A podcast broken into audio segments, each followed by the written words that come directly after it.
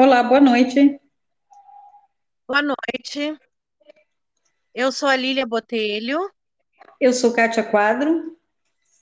E nosso assunto de hoje é sobre informação, comunicação e documento.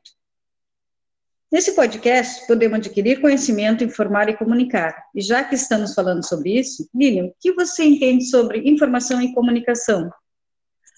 Informação é, é tudo que tem significado de valor agregado e sofre interferência pelo usuário de acordo com o uso de dados. Nesse sentido, vários autores definem o, ter, o termo informar. É, informação são dados processados onde se pretende chegar a um propósito. Já a comunicação é um processo de transmissão da informação entre os envolvidos, emissor e receptor. É, nesse momento, nesse podcast, estamos fazendo uso da informação pelo suporte usado e pelos dados atribuídos, e também da comunicação através do diálogo interativo. Para a organização desse trabalho, fizemos um planejamento de ação e registramos a distribuição dos dados, que gerou materialidade, ou seja, gerou os documentos. Por falar em documentos, o que entende por documentos, Kátia? Bom, documento é um suporte que transmite uma mensagem comunicativa e potencialmente informativa para um receptor. O TLET diz que documento registra tudo o que o indivíduo produz, de forma prática e abrangente, registrando e disseminando a informação. Entre as definições de documento, em diferentes perspectivas, podemos citar a biblioteconomia, que é a área em que o documento é entendido como um suporte de informação registrada para um bom entendimento do ser humano de forma substancial, que são os documentos de papel, ou de forma insubstancial, que são os documentos eletrônicos. Na arquivologia, o documento é um objeto único, com várias formas e suportes, e serve para provar ou testemunhar alguma coisa. Na museologia, o documento são tridimensionais, registram informação independente da natureza, forma e objetos, que sejam gravados, facilitando a consulta. Na ciência da informação, o, uh, o documento trabalha sobre duas formas.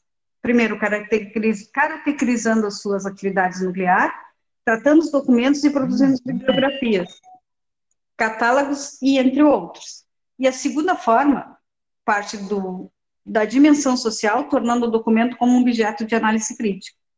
Tanto na biblioteconomia como na ciência da, forma, da informação, são estudadas nos âmbitos dos equipamentos informacionais, compreendidos como os ambientes e as unidades de informação. Enquanto objetos de estudo dessas áreas, a mediação admite vários enfoques, entre os quais merecem destaques a mediação da informação, da leitura e da pesquisa. E por falar em mediação, o que se entende como bibliotecário para ser um bom mediador? Para essa informação, uh, fala aí, professor, Almeida Júnior? A mediação, neste caso, é inerente ao fazer. Ela está presente independente da vontade do profissional.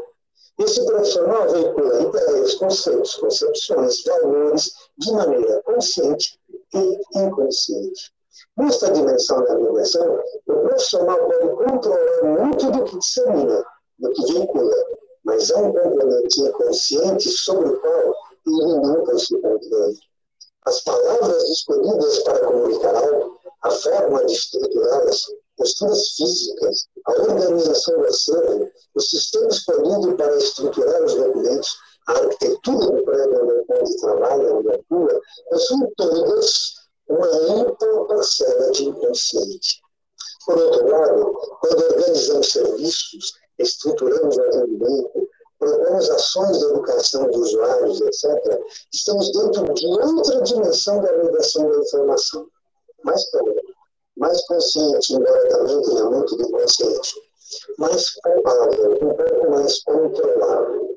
Precisamos, talvez, denominar essas dimensões para que suas diferenças sejam evidenciadas.